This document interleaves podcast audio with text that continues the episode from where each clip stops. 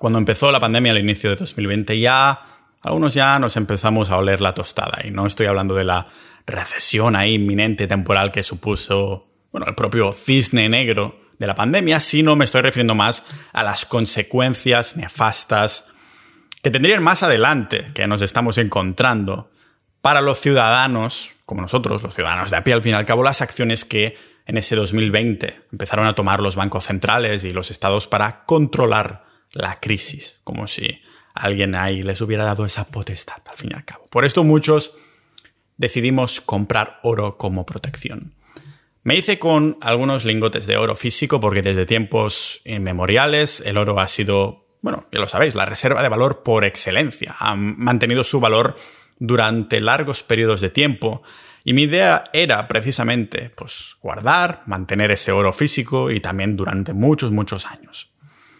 Mientras lo estaba ahí acomodando con una almohada de seda, ¿no? En una caja fuerte perdida de la mano de Dios Veía también la monstruosa impresión monetaria, la impresión ahí de dinero de la Reserva Federal de Estados Unidos, de los bancos centrales como el Banco Central Europeo y demás. Y claro, por ejemplo, la capital del capitalismo, Estados Unidos, su propia Reserva Federal, su Banco Central, estaba ahí creando de la nada ni más ni menos que 3 trillones de dólares americanos solo durante el primer año de la pandemia. Después imprimieron muchos más con toda esa impresión de dinero que se traducía en que el valor del dinero de los ciudadanos como yo era cada vez más bajo, porque ya sabéis que si tienes algo y de pronto se crea más de la nada, acaba de tener menos valor, porque es menos escaso.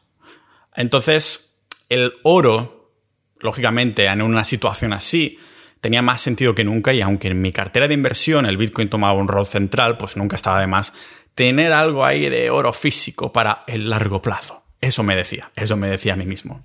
Fue, claro, muy fácil. Fue muy fácil comprar ese oro y mantenerlo ahí pasivamente en un lugar seguro, pero con el paso del tiempo, de los meses, después de los años, ¿no? Empecé a ver cosas como el caso de la guerra entre Ucrania y Rusia, una guerra que pues, amenazaba incluso a extenderse por montones de países, incluso en los que yo estaba viajando, viviendo, donde mis familiares estaban, amigos, y también, claro, me pasó por la cabeza me puse en esa situación. Al fin y al cabo, los ciudadanos ucranianos se despertaron con la guerra a pie de calle en su ciudad. No se esperaban que les vendría de pronto una, una guerra. Estaba anunciada y ya está, ¿vale? Me pasó ahí por la cabeza, ¿no? ¿Cómo sería pasar mi patrimonio si lo tuviera todo en monedas y lingotes de oro? Por, ¿Cómo sería pasarlo por la frontera si me quiero ir a un sitio más seguro. Esto fue un poco la semilla, la epifanía. No es que esta es la única razón por la que hice lo que hice, que os voy a explicar en el episodio de hoy. ¿Vale? Me pregunté ahí cómo sería, cómo era cruzar la frontera con todo tu patrimonio. El miedo que debes pasar, ¿no? La, la inseguridad, la incertidumbre de que al fin y al cabo de que alguien te lo pueda expropiar, ¿no? Algún funcionario, algún delincuente que esté ahí aprovechando eso, quién sabe.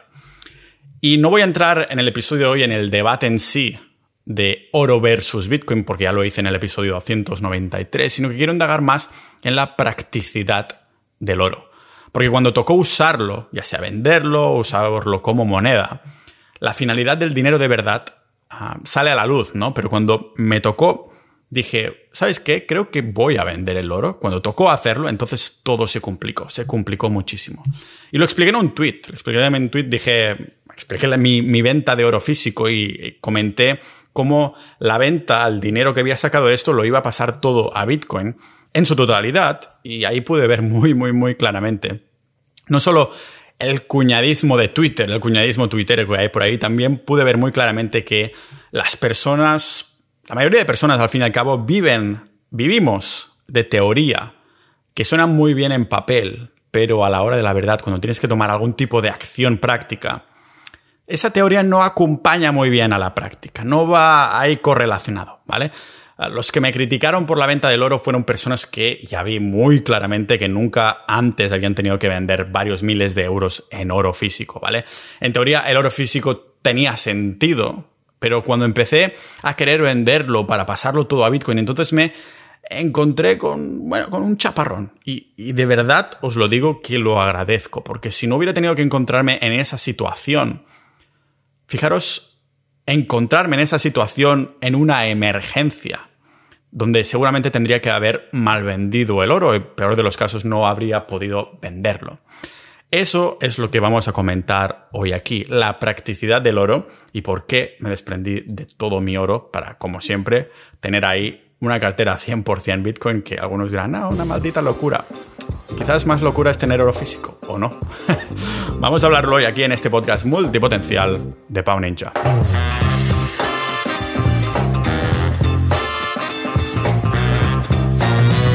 Antes de empezar, como siempre, un agradecimiento muy, muy, muy especial y cálido a todos los miembros de Sociedad.ninja. La comunidad del podcast, ya sabéis que somos aprendices de todos, maestros de nada, somos una comunidad multipotencial. En Discord tenemos chats que lógicamente van de inversión fiat a Bitcoin, a coleccionismo. Hablamos también de negocios, de carnismo, de salud, de conspiraciones, de permacultura, de todas las cosas que la gente está dispuesta y activamente a hablar, ¿no? La verdad es que estoy muy orgulloso de que los chats se mantengan ahí de activos y salgan debates súper guays. Además, también mandamos varios boletines semanales con resúmenes de información de lo que ha compartido la gente ahí. Y también tienes accesos exclusivos a los episodios ah, del podcast. Son como unos episodios extras que ya tenemos varias decenas con invitados que van viniendo ahí. Son conversaciones muy interesantes, algunas muy divertidas y algunas combinaciones de ambas, ¿no? No vas a entrar a sociedad.ninja para apoyar, pero que sepas que entrando estás apoyando, ¿vale? Vas a entrar por todo lo que aporta esa comunidad proactiva, por los episodios, por los boletines y mil cosas más que te vas a encontrar dentro. Muchas gracias a los miembros de Sociedad Potuda Ninja por menos de lo que cuesta, al fin y al cabo. Una cerveza en España al mes, muy pronto, cuando la super ultra inflación nos pega una buena bofetada a toda Europa y al fin y al cabo a todo el mundo. Y ahí compartí, no solo en Sociedad.ninja, también compartí mi experiencia en capitalistas.club, que es nuestra comunidad de formación de inversiones. Y en los dos sitios, en las dos comunidades, compartí ah, ah, cosas sobre el oro y también esta venta masiva que hice de todo el oro, el oro que tenía, ¿vale? Y sabéis que igual que los episodios sobre el carnismo, cuando era vegano, empecé este podcast siendo vegano, vegetariano y después dije, estaba equivocado, creo tengo que volver a la carne, ¿no? Pues ahora también es uno de estos casos. Me equivoqué al comprar oro. Fue otro de mis errores y aprendizajes que espero que, sirva a los demás, y más no como para pensar por sí mismos, no para seguir a alguien a hacer lo mismo, sino para llegar a ciertas conclusiones y a lo mejor mi manera de estructurar la información os ayuda a llegar a ciertas conclusiones propias ah, de buena manera. Dentro de Sociedad.ninja no es que tengamos toda la misma opinión, ni mucho menos, lo que sí tenemos bastantes intereses en común, ¿vale? Como digo, yo no es necesariamente para llegar a la misma conclusión que yo, sino al menos a inspirar a hacer esta vista de pájaro, este zoom out y preguntarse si estás cómodo en la situación en la que estás, si te planteas distintos escenarios. Imagínate que has almacenado 50.000 o 100.000 en monedas y lingotes de oro, ¿vale? No ocupa mucho espacio, pero piénsalo un momento. ¿Estarías tranquilo con estos pedazos de oro en tu bolsillo o si lo tienes que mover tú, ¿no? O si te tienes tú que ir y dejarlos a algún sitio. Y si, y si te los tiene que mover un tercero, una tercera persona por tema de logística, porque tú no lo puedes mover, ¿vale? ¿Pensarías en todo ese oro si lo dejaras en la caja fuerte de casa cuando te vas de vacaciones, ¿no? ¿Estarías ahí pensando en este oro durante las recesiones y corralitos de los bancos si los tuvieras en una caja fuerte del banco a un tercero o algo así, ¿vale? Ahora imagina que quieres hacer un pago, ¿vale? Intercambiarlo o venderlo. Con este oro, quieres usar este oro para pagar, intercambiar o vender. Imagínate que te sucede como a mí y en tu pueblo te están ofreciendo miles de euros menos de lo que te vale tu oro en comparación con otra comunidad autónoma de España. ¿Qué haces? Pues te ves obligado a venderlo al mejor postor. Lógicamente, si me da miles de euros de diferencia, prefiero hacerlo a una tienda más lejana. Es de sentido común. Yo lo mandé al centro de España y el comprador, que también fue quien me vendió al oro a buen precio, o más bien dicho, a mejor precio, era el que también me daba mejor precio, o sea, el que me pagaba más. y aún así era bastante más bajo ese precio que el precio real del mercado. Se llevan sus comisiones y todo lo demás, ¿vale? Me gustaría decir que la... es que me encantaría decir, ¿vale? La recogida del paquete fue perfecta, pero nada más lejos de la realidad. La recogida en teoría estaba asegurada por Seur, la empresa de transportes, y fue de todo menos segura. La incompetencia de esta empresa de transporte hizo que se perdiera la mitad de mi oro y aunque al siguiente día es verdad que se encontró, pues te puedes imaginar que esa noche no dormí muy bien, teniendo en cuenta la cantidad de oro que mandaba. No era una monedita por aquí, una monedita para allá, ni mucho menos. ¿vale? El coste económico está ahí, pero sobre todo el de salud mental que supone mover el oro hace que sea otras de estas fuertes debilidades, válgame la redundancia, del oro en una economía digital, que es la economía en la que estamos viviendo. No estamos viviendo en una economía analógica, arcaica, es digital. Durante la Segunda Guerra Mundial se transportaron 4.000 millones en lingotes de oro de Londres a Polonia. Era un viaje específico, ¿vale? Piensa en el coste de personal, logístico, geográfico y de tiempo, de dolores de cabeza, de estrés. Solo en este viaje donde se transportaron estos 4.000 millones en lingotes de oro, ahora ponlo en perspectiva, ¿vale? Ah, en 2020 alguien mandó más de mil millones de dólares en Bitcoin y no solo llegó casi al instante, sino que además el tipo que hizo esto, porque está reflejado en la, en la blockchain, porque es transparente, no sabes quién fue, pero sabes que existe esta transacción, ¿sabéis cuánto pagó? Pagó menos de 3 euros en la comisión de envío, de mandar mil millones de dólares en Bitcoin, ¿vale?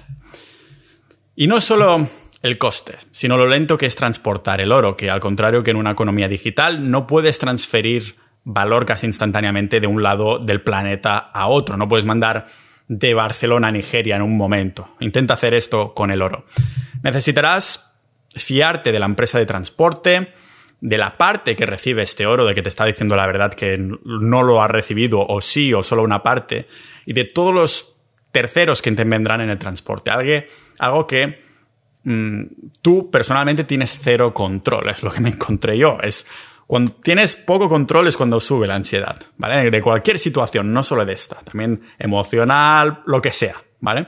Pero además, cuando hagas esta venta o este traspaso o esta compra, lo que sea, tendrás que esperar. Tendrás que esperar días, semanas y hasta meses si por algún motivo que sea decides mandar el oro en barco al otro lado del Atlántico o a otro país.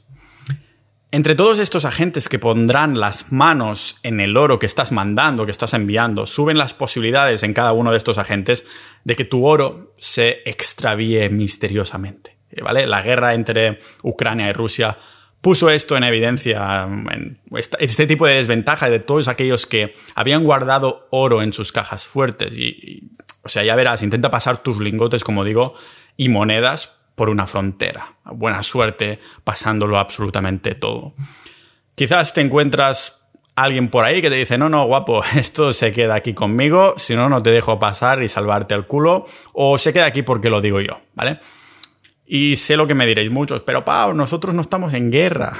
Totalmente cierto, pero como digo, no significa que nunca lo podamos estar. Los ucranianos despertaron un día con bombas y el ejército ruso invadiendo sus hogares. Nadie les había avisado de nada, al fin y al cabo. Y no tiene por qué ser una guerra. Pueden ser leyes que pasan los estados, un poco más totalitarios, cada vez más totalitarios, como estamos viendo muchas veces en, Europa, o eventos como la pandemia del, del corona nos, nos, enseñó que los cisnes negros, los eventos mundiales inesperados, suceden de verdad, no son un cuento chino, eh, sino que suceden. Y no importa que sean creados por el hombre o sean desastres naturales. Eh, siento revelaros, al fin y al cabo, ninjas de la vida, este secreto, pero no hay un plan mundial para que tú estés lo más cómodo posible, ¿vale? Créeme que hay más posibilidades de que tengas que moverte de un lugar para otro y pasar una barrera de personas que no, saben lo, no sabes realmente lo corrupta que puede ser, que no que el ciberespacio mundial desaparezca para siempre. Por mucho que los tiburones estén ahí mordiendo los cables de Internet en el océano, no sé si lo habéis visto, yo prefiero tenerlo en la nube que tener que enseñar mis lingotes o monedas de oro en un control o una empresa de transporte. ¿Y cómo sabes que lo compraste en primera instancia y no era una falsificación? Ah, porque con el oro no puedes tampoco identificar si es verdadero o falso a simple vista. Necesitas un experto y fiarte de que este experto te esté diciendo la verdad.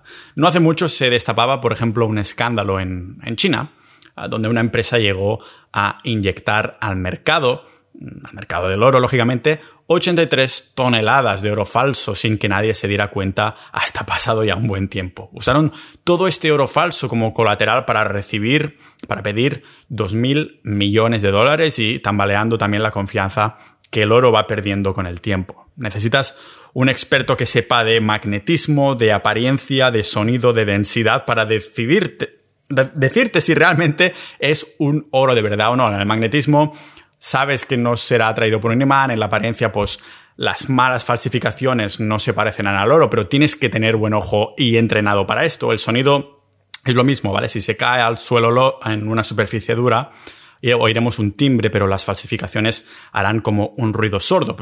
buena suerte intentando dejar caer tu lingote o moneda a propósito, que te llegan ahí súper cuidadas y tú la tienes que tirar al, suelo ahora para ver el sonido o qué. Igual que, que, la densidad, ¿no? Que tienes que tener un detector de metales por gravedad y aún así muchas ya no pueden detectar las falsificaciones más buenas. Claro, cada vez se ven más falsificaciones hechas a base de tungsteno, ¿no? Que, hace la vida mucho más fácil a los timadores de oro ah, que lo replican y, terminan ahí con lingotes con una capa muy fina de oro por encima, pero por dentro no vale absolutamente nada, o al menos no vale lo que tú crees que vale. No sabemos identificar oro falso y tampoco sabemos cuánto oro se extraerá este mismo año, por ejemplo, ni el siguiente, ni el siguiente. Se cree que hay mucha más abundancia de oro en el núcleo de la Tierra que en la corteza terrestre, porque los elementos más pesados van dividiéndose hacia abajo con el tiempo y claro, las rocas de la corteza que tienen más antigüedad pues tendrán mm, menos oro. La cantidad de oro se, se dice al menos que se ha incrementado digo que se dice porque nadie lo sabe exactamente, pero se dice que la cantidad de oro que existe se ha incrementado una media de un 2% cada año. O en otras palabras, que la inflación del oro es de alrededor de un 2% anual. Porque claro, lo hacemos menos escaso, lo que se traduce en inflación. Ya lo sabemos por toda esa impresión de dinero que se ha hecho también. Pero igualmente, como digo, nadie sabe si de verdad este 2% es la cantidad verdadera de oro que se extrae cada año.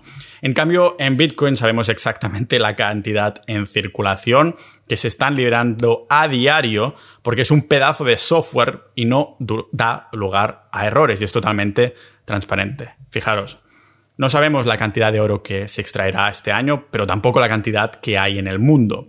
Podemos también hacer un cálculo rápido de que si la, bueno, la corteza terrestre tiene un contenido promedio de oro de cuatro partes en mil millones y a la vez tenemos minas de oro de un, más o menos unos 4 kilómetros de profundidad, entonces, si consideramos la superficie de la Tierra, las minas y el promedio del oro, nos sale un estimado aproximado de unos 6.000 millones de toneladas de oro. Pero algo no encaja porque se estima que se ha extraído unos 180.000 unas 80, 180.000 toneladas de oro en toda la historia humana. Entonces, ¿dónde está el resto del oro? Ah, pues se hipotetiza que la mayoría está en manos de los bancos centrales. No sé, eso es como el 0,003% del posible oro que puede haber en la Tierra. La fracción se reduce aún más si incluimos también la corteza más profunda y la corteza de debajo de los océanos, que ya os digo yo que en las próximas décadas no vamos a llegar nunca porque el ser humano solo ha explorado un 5% de los océanos. El oro además no se distribuye uniformemente en la corteza terrestre, claro, los extraemos en lugares con las concentraciones más altas y también donde es más fácil de conseguir. Por esto en los ríos ya están secos de oro, porque eran las zonas más fáciles de conseguir. Un kilómetro cúbico Ah, promedio de la corteza terrestre tiene más o menos unas 10 toneladas de oro con un valor de mercado de 400 millones, pero extraerlo cuesta mucho más que 400 millones de dólares, por eso no se extrae. Lo que quiero ilustrar es que nadie sabe cuánto oro existe en el mundo ni cómo está distribuido. La cosa empeora aún más si encima le tenemos que sumar el oro de fuera de la Tierra. Sí, sí, me habéis escuchado bien. El oro de fuera de la Tierra, en serio. En 2015, Estados Unidos legalizó la propiedad privada de los asteroides, como ah, si no fuera suficiente en pensar que toda la Tierra es nuestra, ah, sino que además encima ahora tenemos que creernos que los humanos tenemos potestad también en el maldito espacio. Eso es lo que estaba declarando Estados Unidos con esta ley. Casualmente esta ley para legalizar la propiedad privada de asteroides, muy pronto vamos a legalizar la de planetas, pues salió casualmente, como digo, unos años más tarde, después de que algunas empresas privadas clavaran el ojo en el asteroide llamado 2011 UW158. ¿Y qué tiene de especial este asteroide, Pau? Pues a simple vista, de la simple vista del telescopio, parece solo un trozo de piedra del espacio que divaga más que lo que divagaba mi cabeza en clase de matemáticas en el instituto. Lo interesante es que este asteroide está lleno de oro. Se estima que su valor es de más de 6 trillones de dólares americanos y la empresa Planetary Resources ya hizo un lanzamiento de un cohete pequeñito, de, tan pequeñito del tamaño de una impresora, para empezarlo a explorar ahí de cerca, ¿no? algo que te tendría que preocupar si tienes oro. Si tienes propietario, si eres propietario de oro, tendría que preocuparte que encuentren un asteroide con tanto oro. En el momento en el que se extraiga cualquier cantidad de oro del asteroide, significa que el valor del que tienes tú en tu casa bien guardadito va a disminuir. Pasa automáticamente a tener menos valor porque de pronto hay más cantidad de, mercado, de oro en el mercado, es decir, más se crea inflación al fin y al cabo. Es menos escaso. Hay mucho oro esperando a ser extraído con la tecnología ah, mejorada en la Tierra, pero aún hay más fuera, en el espacio exterior, lo que se traduce en una abundancia ilimitada o más bien desconocida. ¿no? El límite está Mm, en lo lejos que el ser humano pueda ser capaz de llegar con su tecnología en el espacio exterior. Si hubiera mandado a mantener a, mi cerebro ahí, oye, si hubiera mandado a mantener mi oro durante cuatro años, desde, vamos a decir, desde 1980 a 1984, también de 1988 a 1991, aún habiendo hecho hold de mi oro, aún manteniéndolo, habría perdido un 10%. No olvidemos además que durante esos periodos la inflación fue aproximadamente de un 4 o un 5% de media anual y si a esto le sumamos la extracción espacial hipotética como ese asteroide lleno de oro con valor de 6 trillones de dólares, no podemos contar con que el oro pueda seguir teniendo una garantía de reserva ah, de valor. El gasto de energía de una, de una especie Sabemos que es directamente proporcional a lo avanzada que es esta civilización. Si cada vez somos más capaces de extraer oro perforando más allá de la corteza terrestre, también estamos más cerca de extraer todo el oro que queramos de los asteroides y planetas que tengamos al alcance de nuestra tecnología. Y es por esto que Bitcoin tiene un consumo energético, o al menos un consumo energético como el que tiene, porque es un dinero de tipo 1 de civilización de tipo 1 en la escala de Kardashev que indagué a fondo en el episodio 142. La civilización de tipo 1, para hacer un resumen muy rápido, ¿vale? Es un tipo de civilización que es capaz de aprovechar todos los recursos naturales de su planeta y que... Mm, ah, qué casualidad, ¿no? Que los mineros de Bitcoin están cada vez más incentivados a usar energías renovables para, para el bien de su negocio. Pero no me malinterpretéis, sí. Eh, creo que invertir de forma segura en Bitcoin tiene mucho más sentido que tener oro físico. Ah, pero el oro físico sigue siendo una mejor opción que el dinero fiduciario, euros, dólares y demás. Es, en una escala de reserva de valor, para mí tendríamos primero Bitcoin, después oro físico y después moneda fiat, dinero fiat, dinero deuda en la era de la información no puedes traspasar valor monetario instantáneamente moviendo un pedrusco físico, ¿vale? El oro es un valor refugio, una reserva de valor, pero también es un coñazo. Ah, por esto veo al oro más como un dinero de coleccionista que representa lo que el dinero fue en su momento. No puedo ver una puta piedra como dinero en una economía totalmente digital. Si estuviéramos en una economía analógica o arcaica, entonces esta conversación sería distinta, pero en una economía donde todo se mueve por el ciberespacio, que sí, que históricamente es la reserva de valor más antigua de la historia, pero es que antiguamente no había Internet, ni una economía y sociedad basada en el traspaso instantáneo de información. El oro mejor para los romanos y los museos. Es por esto que el 100% de mi cartera actualmente de inversión ha dejado de ser más o menos un 20% de oro y un 80% de Bitcoin y ahora es 100% Bitcoin. Y hasta un niño podría ver que si ponemos cara a cara en un ring en competir a Bitcoin contra el oro, Bitcoin gana tanto en papel como en la práctica. Y esto ya puedo decir que lo he vivido. Porque sí, en papel el oro tenía mucho sentido guardado ahí físicamente. Pero en, la práctica es totalmente distinto. Sin embargo, con Bitcoin he recibido pagos y he hecho pagos. Cambia totalmente. ¿Vale? Y lo sé porque, como digo, he pagado en Bitcoin, mientras que el oro solo se, solo se me ha dado la oportunidad de almacenarlo. No he podido darle ninguna otra función. Podemos comparar la portabilidad, la escasez, como de divisible y fungible es, ¿no? El reconocido, verificable, durable, todo esto lo, lo comenté en un episodio. Si queréis, lo voy a mencionar rápidamente. Por ejemplo, en la portabilidad, lógicamente gana Bitcoin porque solo hace falta Internet o ni siquiera esto, lo puedes hacer incluso por satélite para enviarlo. ¿vale? El oro, en cambio, es de transporte incómodo total y aún así ah, mucho más si son cantidades elevadas, ¿vale? Y también depende de lo que consideres tu cantidad elevada. A lo mejor un lingote de 250 ya equivaldría 14, 15 mil euros. Y es una cosita que tampoco es mucho. Eso ya yo lo considero al menos cantidad elevada. Todo lo que sea mil euros para arriba, ¿no? El tema de la escasez. ¿vale? La cantidad de oro ya sabemos que se incrementa cada año y solo podemos estimar en cuánto equivale, un 1%, un 2, un 3, nadie lo sabe. Eh, Bitcoin está programado para 21 millones, es un software matemáticamente perfecto, no se puede hacer más de 21 millones, ¿vale? Ni uno más va a haber, y ya se han extraído 19 millones. Eh, divisible e infungible, ¿vale? Podemos dividir un Bitcoin en hasta mil, ah, perdón, era 100 millones de unidades más pequeñas con el mismo valor.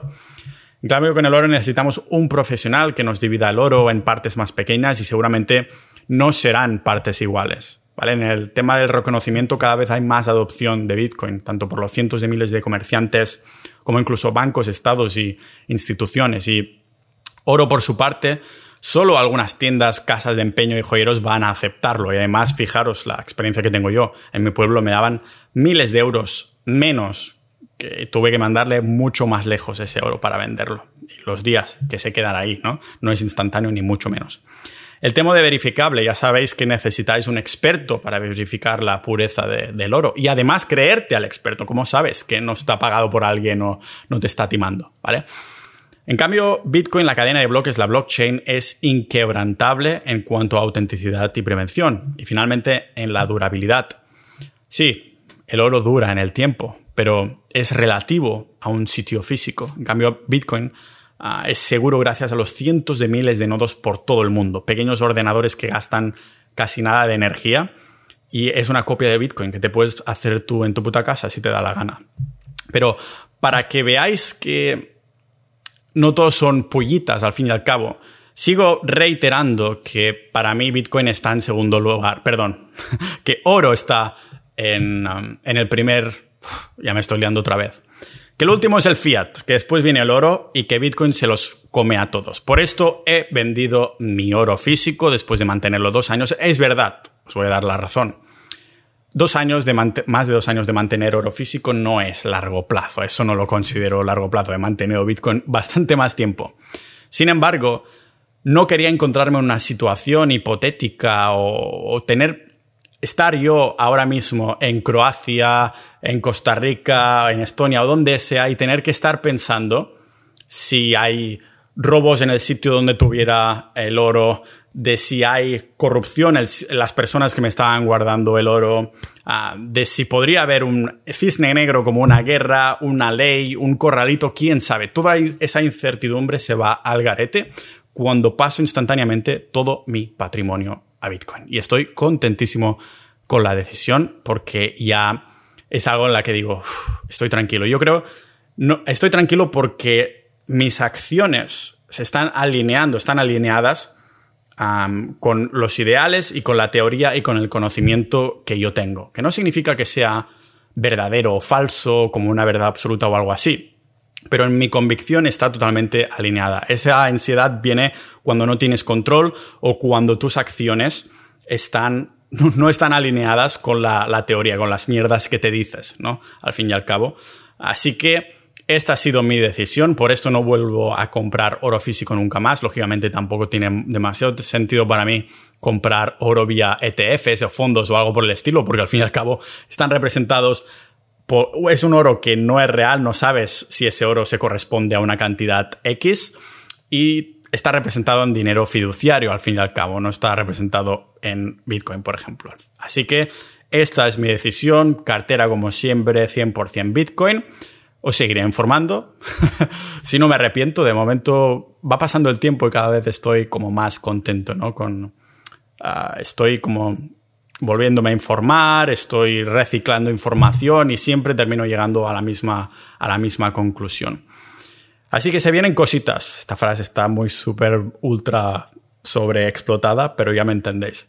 Sabéis que si queréis estar al tanto un poco de todo, tener debates de la hostia, si os interesa Bitcoin podéis estar a favor o en contra, tener una cartera totalmente distinta a la mía, lo que sea, pero dentro de sociedad.ninja tenemos debates muy sanos y muchos recursos que no publicito por aquí, pero sabéis que como mínimo te vas a encontrar boletines, la comunidad, episodios exclusivos la comunidad de multipotenciales de la hostia, aprendices de todo, maestros de nada y como siempre, nos vemos en el próximo episodio de este podcast multipotencial de Pau Ninja.